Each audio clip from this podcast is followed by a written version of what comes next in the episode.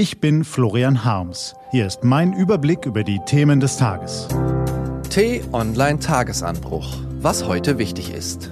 Donnerstag, 14. Mai 2020. Jedes EU-Land verfolgt seinen eigenen Corona-Krisenkurs. Findet Europa nicht endlich zu einer gemeinsamen Linie, werden wir bleibende Schäden davontragen. Gelesen von Christian Erl.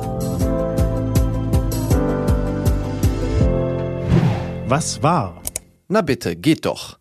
Die Zahl der Infizierten sinkt, der Reproduktionsfaktor fällt und die Grenzen nach Frankreich, Luxemburg, Österreich und zur Schweiz werden geöffnet. Endlich gute Nachrichten von der Corona-Front, zumindest für uns Deutsche. Bevor wir aber nun das Glas an die Lippen heben, um mit einem guten Tropfen anzustoßen, sollten wir kurz innehalten. Die Gefahr ist noch nicht gebannt. Darauf hat die Kanzlerin gestern im Bundestag verwiesen. Es wäre doch deprimierend, wenn wir, weil wir zu schnell zu viel wollen, wieder zu Einschränkungen zurückkehren müssten, die wir alle hinter uns lassen wollen. Doch das ist nicht der einzige Schuss Wasser, den wir in unseren Wein gießen müssen. Sicher, es ist erfreulich, wie gut Deutschland und viele unserer Nachbarländer aus der Gesundheitskrise herauszukommen scheinen. Weniger erfreulich ist hingegen, wie sehr dieser Erfolg mit Egoismus, Enttäuschungen und einem Rückfall in nationales Denken erkauft worden ist. Der Kanzler in Wien rühmt sich gefühlt dreimal täglich, dass Österreich im Vergleich zu anderen EU-Staaten viel besser gegen das Virus vorgehe.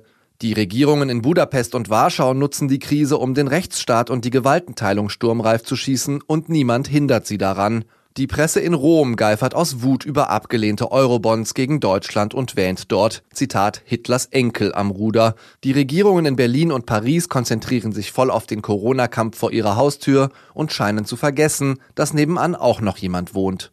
Das Krisenmanagement der EU-Staaten mag kurzfristig effektiv sein, aber auf lange Sicht ist es ein Elend.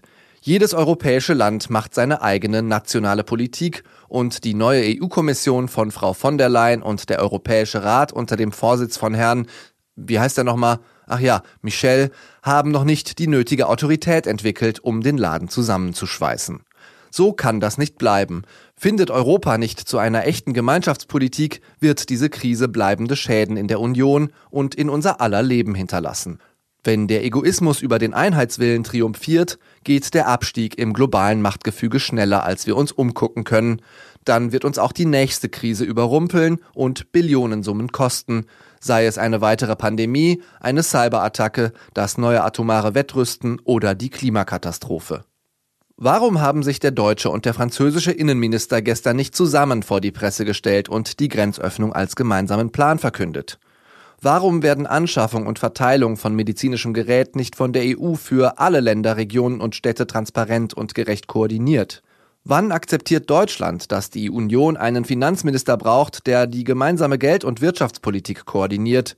Warum muss sich Europa von dem Hitzkopf in Washington vormachen lassen, dass man durchaus mal die Samthandschuhe ausziehen kann, wenn man mit chinesischen Behördenbetonköpfen verhandelt?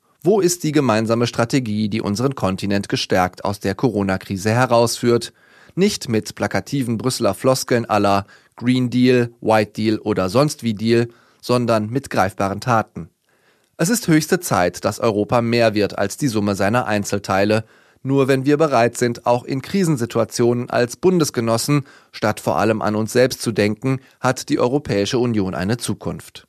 Zur Politik der europäischen Einigung gibt es keine verantwortbare Alternative.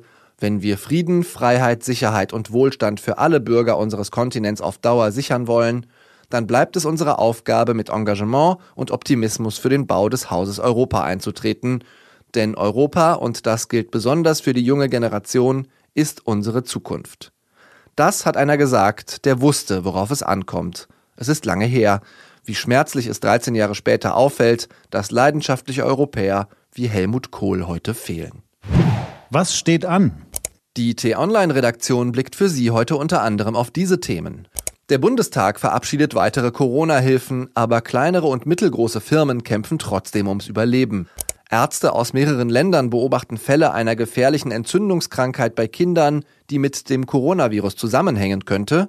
Und was bedeutet die schrittweise Öffnung der Grenzen nun für Urlauber, Hotels und Sehenswürdigkeiten? Diese und andere Nachrichten, Analysen, Interviews und Kolumnen gibt's den ganzen Tag auf t-online.de. Das war der T-Online-Tagesanbruch vom 14. Mai 2020. Produziert vom Online-Radio- und Podcast-Anbieter Detektor FM. Den Tagesanbruch zum Hören gibt's auch auf Amazon Echo und Google Home. Fragen Sie nach T-Online Tagesanbruch. Ich wünsche Ihnen einen frohen Tag. Ihr Florian Harms.